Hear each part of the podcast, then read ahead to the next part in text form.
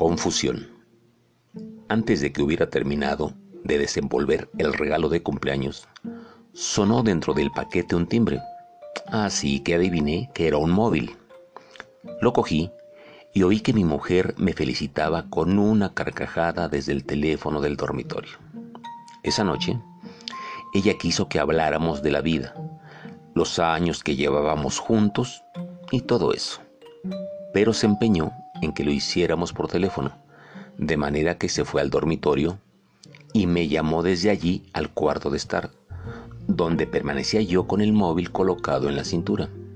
Cuando acabamos la conversación, fui al dormitorio y la vi sentada en la cama, pensativa.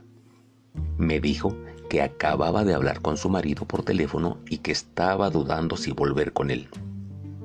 Lo nuestro le producía culpa yo soy su único marido, así que interpreté aquello como una provocación sexual e hicimos el amor con la desesperación de dos adúlteros.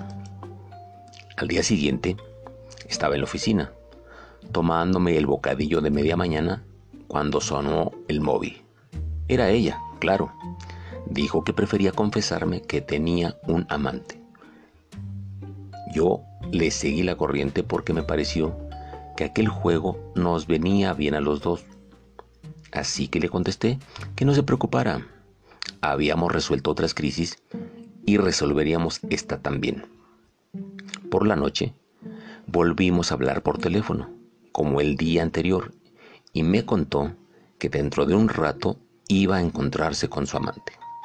Aquello me excitó mucho, así que colgué enseguida, fui al dormitorio e hicimos el amor hasta el amanecer.